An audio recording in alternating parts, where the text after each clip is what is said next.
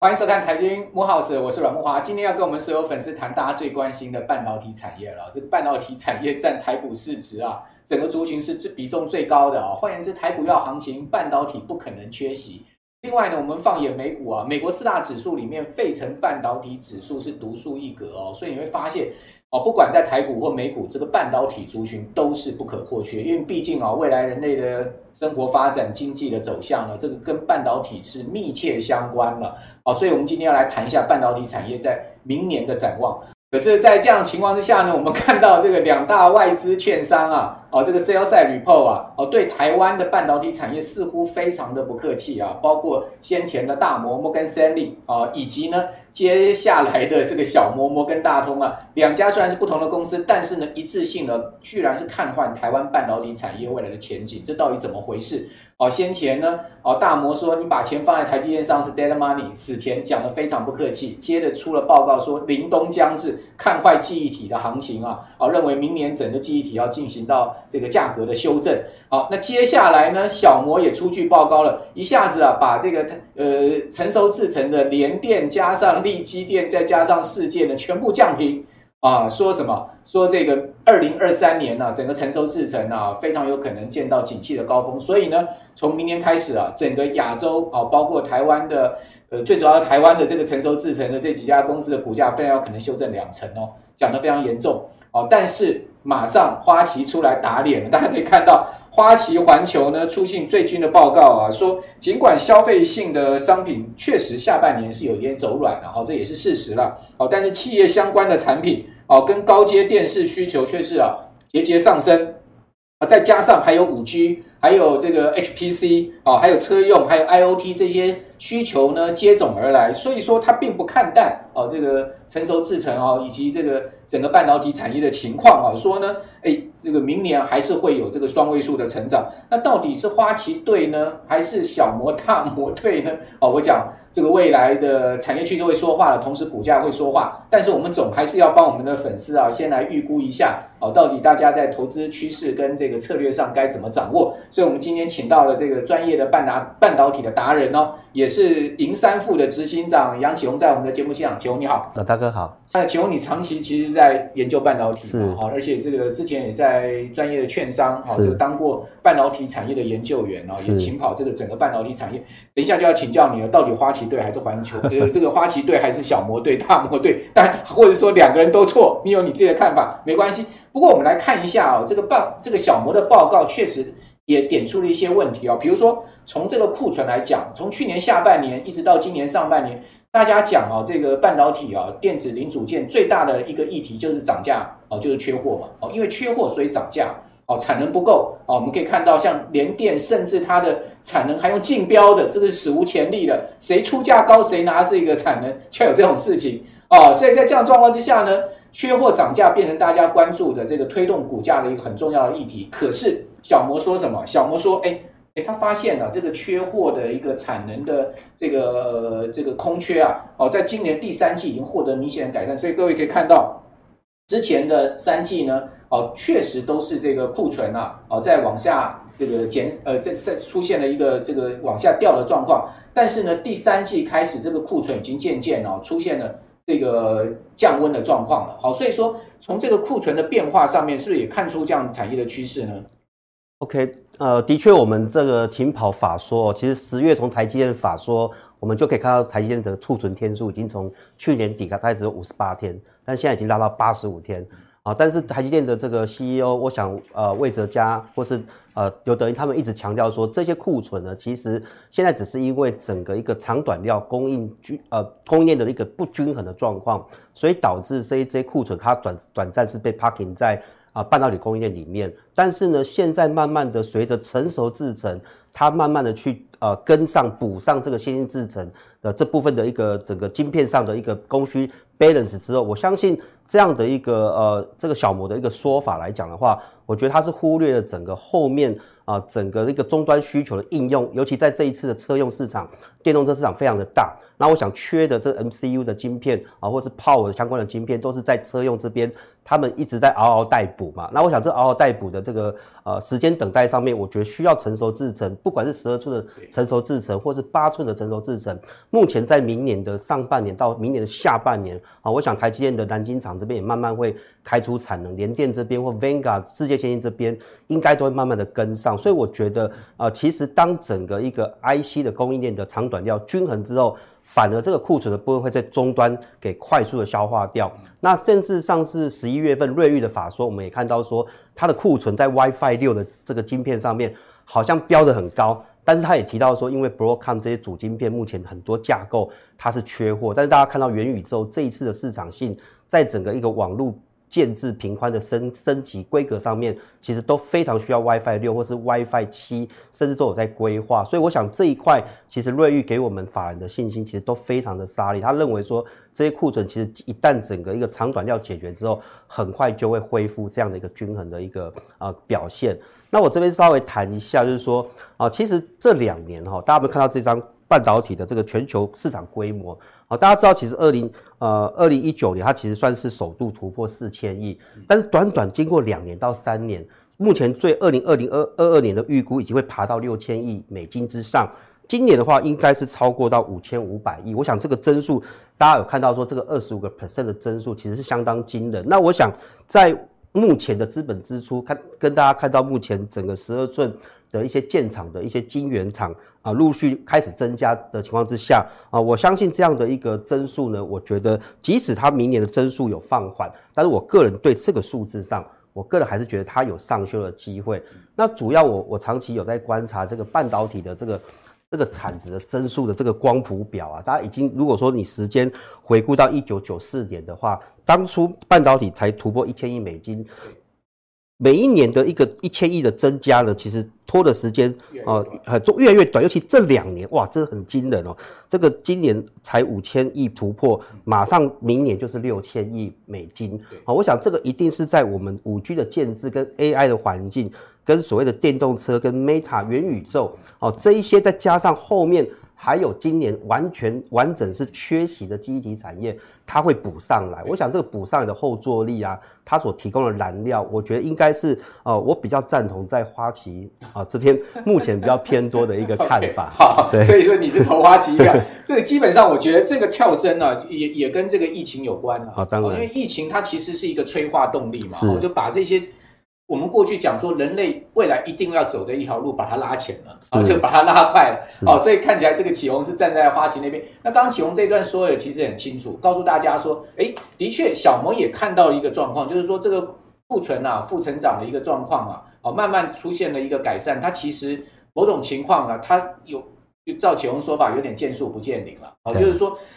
改善是。其实是因为长短料大家趋于均衡的关系，那后面的动能起来其实还是很强的，包括车用啦、这个 IOT 啦、这 HPC 啦，哦，以及这个元宇宙啦，各种动能出来之后，其实大家不用去太担心整个半导体的成长趋势。哦，所以在这样状况下，也谈到瑞玉，瑞玉其实要也将来也要进入到车用嘛。是，这进入到车用，我觉得它要进入到另外一个瑞玉的一个大蓝海里面去了，这个更大的一个市场，所以法人也不看淡瑞玉的原因就在这个地方啊。为什么瑞玉的股价一直居高不下啊？原因就是他们其实这些 IC 设计厂呢，他们后面的一个产业的发展机会有新的一个出来，大家看到那个新的这个部分，不能只看这个库存的这一个所谓的呃正负成长的一个情况。好，所以这个。就是比较全面的一个看法。好，那回过头来呢，那小摩又这个调刚讲说这，哎，你刚讲说那个成长啊，也的确我们可以看到这个成长这个成长趋势它是在趋缓嘛，对不对？哦，你可以看到今年有两位数的这个二十五趴的增长，这么这么大的一个增长幅度，但明年基期高，所以增长幅度上下个位数，也确实有这样这个增长趋缓的状况。但小摩看的是什么？他说呢，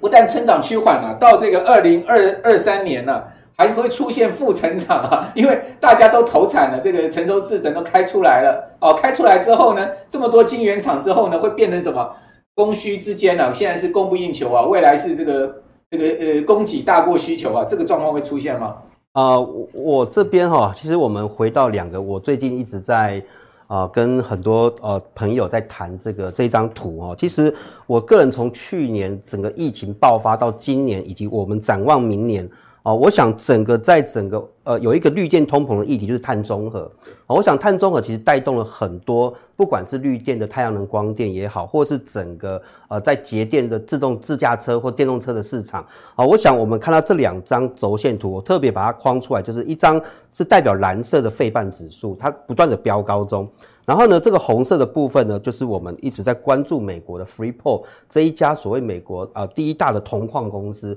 那我在监控这个长期追踪这个将近有二十年哦。其实我一直在关注说，哎，过去两千年的时候，网络科技泡沫啊、它整个费半的飙涨呢，其实整个压抑着整个原物料市场哈、哦。这资金板块它是会自动去做选择，但是我们看到整个金从美国金融海啸。之之后呢，我们看到费半慢慢的崛起之后呢，啊，整个这一次的这个原物料的市场啊，它是在底部啊，慢慢的筑了一个很大的双底。所以这条红色线是 Freeport Freeport 的股价。对，那我要讲的这个重点是在于说，哎，这一次我发现过去都是费半涨，原物料跌，原物料大涨，油价飙升的时候，半导体就是资金被排挤。但是这这这两三年，我们有一个观察出现，就是说，哎，这是一个碳中和底下所飙涨飙涨出来的产业原物料的这个原物料的这个绿电通膨，但是呢。又这大家看到这边，它元宇宙所带出来或电动车带出来的这个科技通膨，它其实不断的在让费半指数不断的飙升。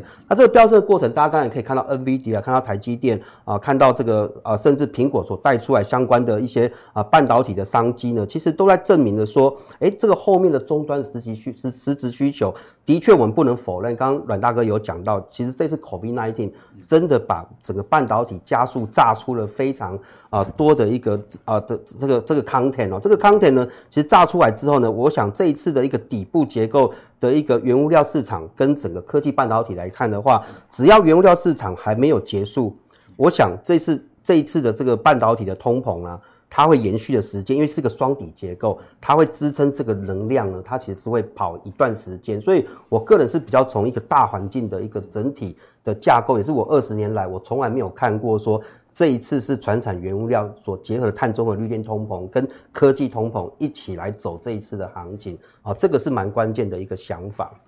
好，这个所以这个环境在变，然后地球暖化，其实也某种情况呢，这个推升啊、呃，这个新的需求出现，是对不对？比如说我们刚刚讲碳中和。哦，欧洲马上要实施啊，这所谓的呃碳的边境税啊，那这个边境税其实造成了更多的厂商，他们必须要在绿电上面去做投资，在在这个所谓节能啊或者减碳上去投资，某种情况它也投推升了很多的需求出来，所以呃，赵启你的看法来讲的话，其实你并不看这个会。二零二三年这个半导体产业会衰退了哈啊，是对，因为其实我们可以看到台积电他们最近的一个五纳米到三纳米，我想这个还是二零二三年的重头戏哦。那这个重头戏其实我们刚刚搭配那一张图哦，一样对应的呃这个所谓的一样这个费费半跟哦这个是属于这个呃美光的股价。跟 Seagate 的股价，其实大家如果有在看半导体，应该知道美光啊、呃、这一次的股价呢，它已经慢慢的来到了八十几块啊，九、呃、又在上来，对，都在上来了。然后 Seagate 代表是一个大家目前在 Data Center 最重视的硬碟厂。那我自己在最近发现说，哎，奇怪，为什么 Seagate 的股票最近在创新高？为什么？那其实就是元宇宙市场，我相信已经有开始对于 Data Center 这个产业。尤其尤其在伺服器端或 data center 的建制上，某种规格上已经慢慢对于整个 SSD 的一个硬碟的架构，它需要有更快的频宽。所以以前我们常提到说，哎，这个 SSD 可能都是 SATA 的界面，但是现在有一个 PCIe Gen 4啦、Gen 5这样的新的规格呢。你看最近为什么群联的潘建成潘董他自己自家买进的股票以外，他又呃协调这个美光。跟联电取得官司上的和解，其实都是在为了这些记忆体厂商，他们能够在关键的控制 IC 上面能够打通关。当这个元件打通关之后，我想记忆体未来在整个一个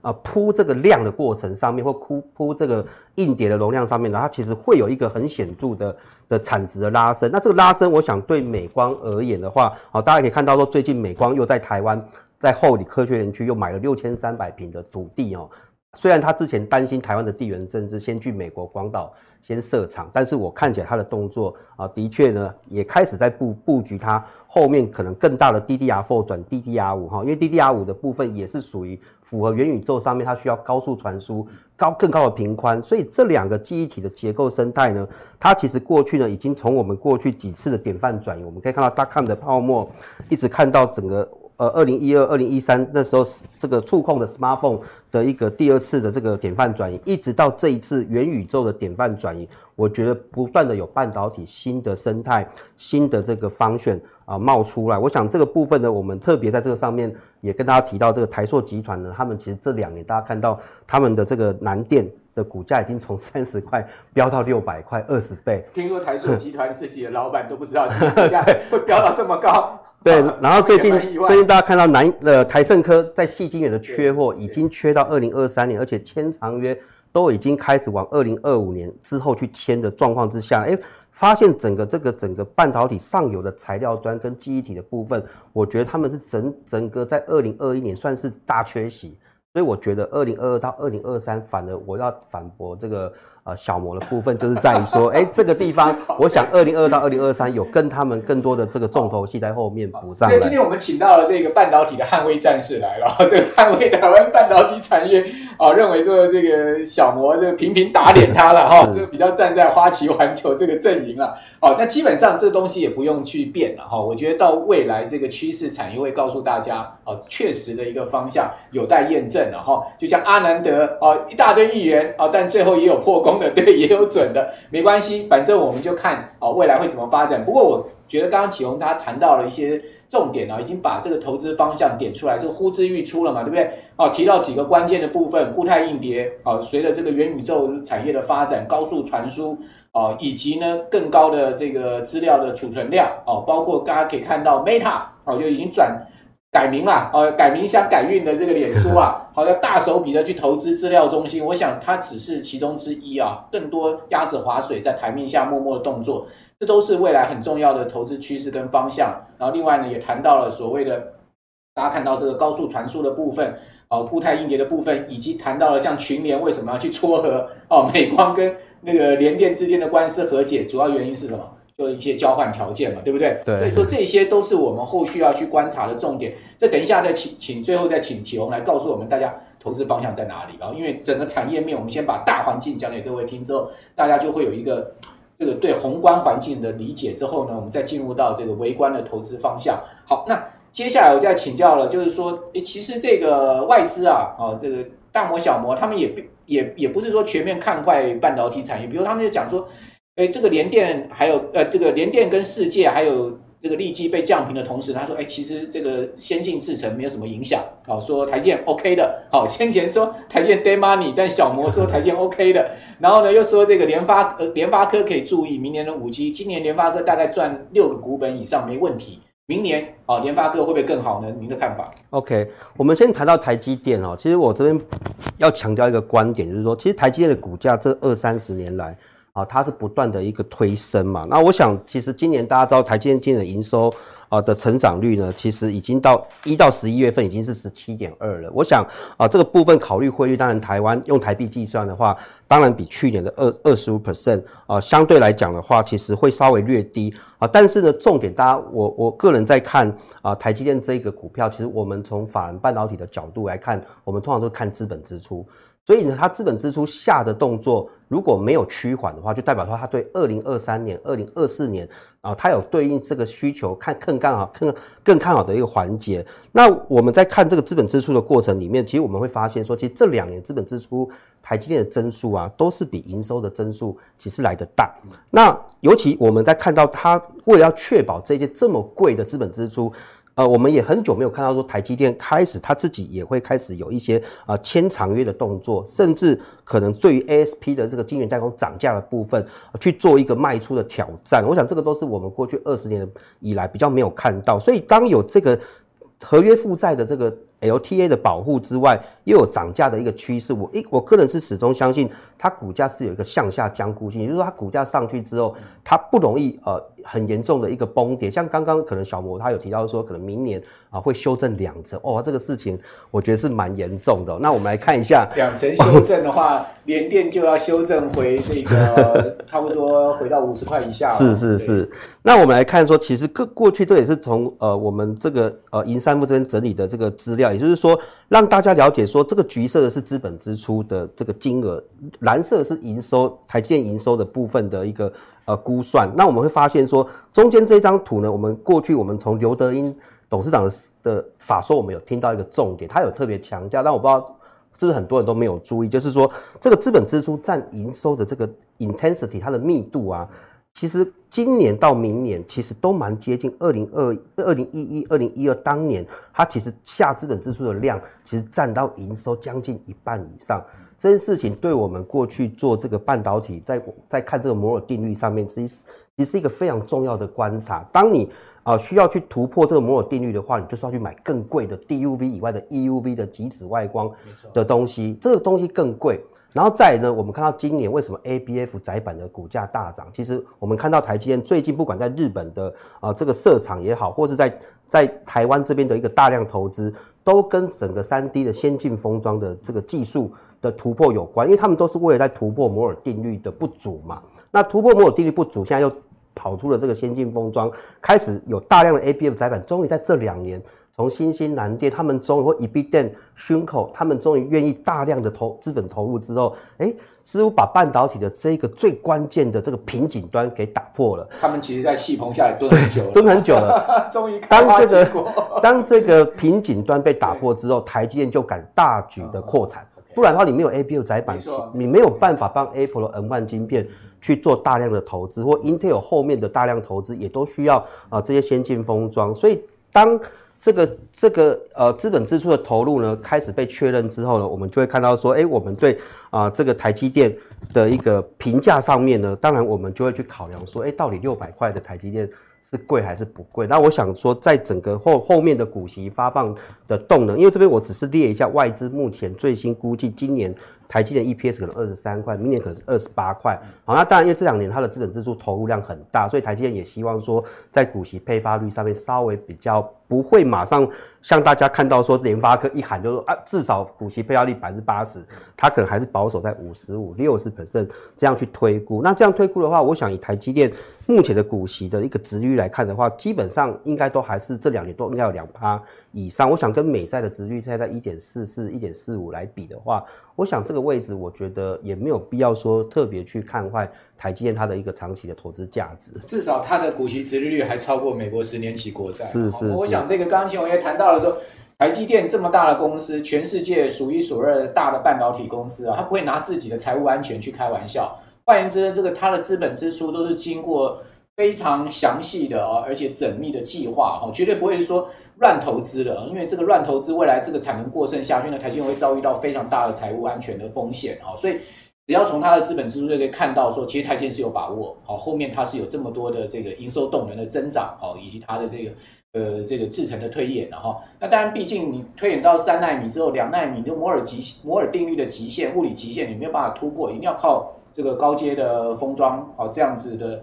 呃先进封装的制程，好，来来搭配嘛，去突破这个所谓的这个物理极限嘛。所以说在这样状况之下呢，诶，很多产业就呼呼之欲出了，对不对？包括像 ABF 版的这些。IC 载板的产业就搭配起来了，水到渠成了哈。那既然是这样子，我们现在就要进入到详细的投资的部分哦，围观的部分到哪一家公司，哪些公司明年当红炸子鸡哦？那我们就从最上游的这个细晶圆来看，是啊，因为你整个产业半导体产业，你最上面你台积电、联电、联电啊、世界，你还是需要细晶圆，不管六寸、八寸、十二寸，你还是需要哦。所以细晶圆这个产业是一块。另外呢，就是到这个晶圆代工，好，再到下游的 IC 设计，好，包括您刚刚讲的这个呃所谓的先进封装的部分，哈，高铁封装部分，这整个区块，你看好哪一些公司，哪一些产业？OK，刚刚有提到说这个细晶圆的部分哈，我先稍微跟大家导读一下，其实我这三个月以来一直偷偷的一直在关注日本 SUMCO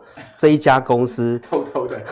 台面下关注就对因为他们其实，在气棚下真的也蹲很久。他们其实过去二零一七、二零一八啊，曾经有一波供需从供过于求的结构到供需均衡的结构，其实有一波啊，在环球金、在海胜科当年呢，其实曾经有一波缺货潮的涨价潮出现。那其实呢，如果你严格去对应这个细晶圆啊三口所提供这十五年、二十年来的供需观察，你会发现有一个很微妙的地方，刚好跟这个升息循环的这个架构。亦步亦趋哦，那你会常看到红色这条曲线呢，其实就是盛高 SUMCO 他们其实长期针对细晶圆这个产业，就是在监控整个所有打造所有的科技半导体或所有的消费性车子啦啊，什么样的产品都跟 wafer 都跟 IC 上游的 wafer 有关，所以他们会用整个全球的平均的 GDP 去抓整个需求量的增长，再搭配他们整个供给端的柱状图。的一个扩产的一个结构呢，其实大家发现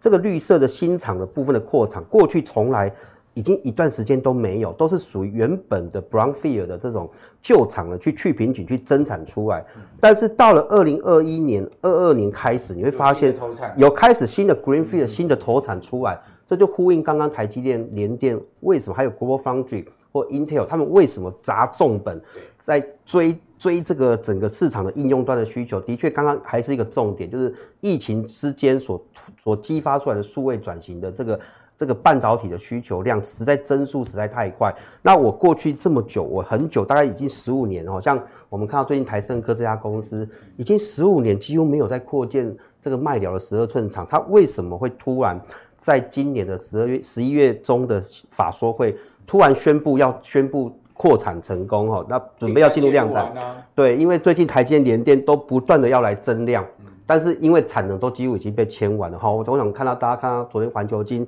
徐秀兰、徐董的一个新闻也好，他们也提到了啊，这个合约长约都已经签到八年，都已经有这样的客户出现啊，所以我想 这个供需缺口，大家可以看到下面这个图呢，你会发现说，他们其实在二零二二年算是一个供呃供不应哦供供过于求转成供不应求的第一年。那二零二二零二三年之后，缺口会达到十个 percent 以上，这后面一缺，哇，不得了，可能缺个四五年以上。缺到四五年啊？对，缺到二零二五年，甚至二零二六年。我想这个模式跟过去两年我们看 ABF 的发展过程。已经也是从以前没有 Greenfield，后来从新兴的这个曾董，他们在二零一九年决定要砸这个啊将近快要七八百亿去扩杨梅的这个新厂，我们就可以看到说这个 Greenfield 所背后带出来的股价威力啊，所以我们从上游的 Wafer 先确认啊，整个这一次的一个科技通膨的循环，有一个人在帮，哦，有一个底底层的人当背书保证之后呢，接下来我们就会看到说，刚刚我们有提到 记忆体的部分，其实也是明年。啊，应该说今年它是算是被委屈。那这个被委屈的过程，我们看到最近有一档股票，像茂达。啊，茂达的部分呢，我们可以看到这个在整个供应链的环节里面，啊，它其实是在整个呃 IC 设计里面这个族群。那我们常在讲半导体里面的制程有先进制程跟成熟制程。大家都知道，成熟制程他们其实 wafer 的产值哦，相对在吃紧的时候是最容易被排挤掉。啊，所以我们看到今年呢，其实像茂达这样的 power 的公司，或是像群联这种做控制晶片的 flash 的公司，他们其实都渴到要死，饿到要死，排不上场，但是终于排队坚持不放弃，终于排队排久了，还是被他排到。再加上美光补一枪之后呢，我相信，呃，今年。DDR 四转 DDR 五没有发酵的事件呢，在明年跟后年，随着元宇宙的 data center 的高速传输，这样的规格的 data center 的提升，再加上群联啊，有更多的固态硬碟的这个呃，大家知道元宇宙它其实要吃的这个硬体的容量，跟这个呃影像处理的这些容量的一个读取上，跟运算上，我相信都是呃大家可能在这一块是忽略，所以因为今年一万八。坦白讲，基期很高，你怎么样去找到？刚刚我们提到像这个细晶圆的部分，哦，他们才是今年转明年才刚供过于供不应求的第一年，哦，这个算是一个基期比较低的一个刚冒出来的产业，再加上基体相关周边这样的产业，刚刚还有刚刚提到瑞昱的部分，他们其实在车用的这个 WiFi 的建制上啊，我想未来很多 WiFi 的这个建制提升规格在六到七啊，我想提供瑞昱非常大的啊一个渗透率哈，所以法说瑞瑞昱其实有提到说，明年在整个一个 WiFi 六以上的这个晶片的出货。可能会是成长一倍哦，多一倍出来。我想这个渗透率十五趴到三十趴是非常快的、惊人的一个角度。好，这个螃蟹啊，未来几年要横着走了。大家知道瑞昱 Mark 就是一个螃蟹了哈，这个看起来是要横着走哈。所以说，基本上一家公司可以呃一季赚到一个股本啊，瑞昱 EPS 一季大概九块钱哦，快十块了哈。那这一定有它的很大的一个竞争优势啊，跟未来的发展潜力了哈。啊，所以说刚才我们谈了这么多啊，从这个细晶圆呢，一直谈到了这个这个呃记忆体的部分啊，呼之欲出了一些这个标的啊，一些产业的面向，提供给我们观众朋友参考。最后还是要问一下您了，就是说这个五 G 的部分哈，明年手机晶片啊，联发科看好吗？哦，这个部分呢，联发科其实我相信啊，在这个。呃，这一张图表里面，它的位阶是最重要，因为它至少是高阶先进制程啊产值最重要的一个关键的一环。尤其它本身哦，我们整理的这一张图表，让大家了解它的重要性哦。因为我一直觉得说，现在美国联储会才刚会议记录结束哦，它其实重点的这个啊，到明年三月整个 QE taper 就会完全结束掉。那我想，我们明年迈入一个升息的循环，到底这些过剩的 QE？当一个庄家怎么样把这一些资金导引到实体经济的这些容器里面，我把它称为容器。那容器里面呢，我们从市值的排序来看的话，其实台湾的半导体就台积电跟联发科，好，一个是十五兆、十五点五兆，一个是一点七兆。你说有这么大的 QE 需要实体经济来刺激它，符合它升息的循环啊，所稳定的这个容器的话，我想其实。对于台积电跟联发科的角度，啊，不管联发科在营收的增速上，啊，不管是年增率跟啊月增率的话，其实它在十一月份营收还是持续走高，啊，尤其今年有一个趋势，我不知道大家有没有注意到，啊，从 Apple，我们如果有在用 Apple 的这个笔电啊，你会看到它从 M1 的晶片开始推出到平价的笔电，到今年它已经深入到高阶的这个 MacBook Pro。的这种晶片的使用上，它的整个一个省电，它的功耗上跟它的效能上，其实远远超越 Intel。那我们会看到最近高通还有联发科，他们所推的最新的五 G 的手机晶片，也都是用 ARM 架构的架构来做一个设计开发。所以我觉得在二零二二到二零二四年，我们会看到很多从 NVIDIA 开始，它是最早用 ARM 架构，其实它一直想要吃 ARM，但是一直还吃不下来。容易啦。这个就是这个就是大家看到 ARM 它厉害的地方，因为后面的一些呃省电的一个装置跟它的效能的提升，都要用 ARM 的架构，用多核心的角度，然后搭配 ABF 载板这种这种所谓的先进封装的整合方式去做一个半导体的设计。好，所以 ARM 架构的一个处理器，我相信未来会有一波的新的换机潮，不管是在笔电。不管在手机，我觉得我们会看到我们的手机开始变得不比较不会像以前那么热，因为五 G 它其实频宽速度很快，坦白讲，热的问题是一个很大的关键。我想大家可能忽略这部分所推荐出来的产值呢，其实我想对联发科的明年后年的动能，我觉得相对还是非常有利。尤其我们看到这一次蔡明介。在这一次的法说，特别强调说，他会每年有四年会加码每年十六块的现金股息哦。那今年他已经超过六个股本的 EPS 来推论的话，我想以他目前我推论过他的这个现金值率，可能这两年都有高达六趴。即使他现在股价一千块，但他六趴的股息值率其实相对真的还是蛮高的。好，这个六百块的台积电股息殖率不到两趴哦，但是一千块的联发科呢，股息殖率有六趴到七趴哦。那这个当然在股息殖率上，联发科就明显胜出了哈。那当然股息殖率不代表一定能推升股价，但是呢，它却是啊一个非常有利于稳定股价的工具了哈。我们今天。呃，相信大家收获满满啊！我们从这个矽晶圆呢，一直谈到 IC 设计啊，整个半导体产业啊，已经帮各位把明年的情势啊全面做推演。哦，今天非常谢谢启宏来到我们的节目现场，我们谢谢观众朋友收看。哦，您的这个订阅啊，是我们成长跟前进很大的动力啊，所以说请记得上 YouTube 跟脸书上搜寻财经慕 House 啊。拜托帮我们这个订阅一下，好，同时帮我们按个赞，好，以及帮我们节目做分享，好，您的支持是我们的最大的满足了，好，那今天非常谢谢所有的观众朋友收看，我们下周再见，拜拜。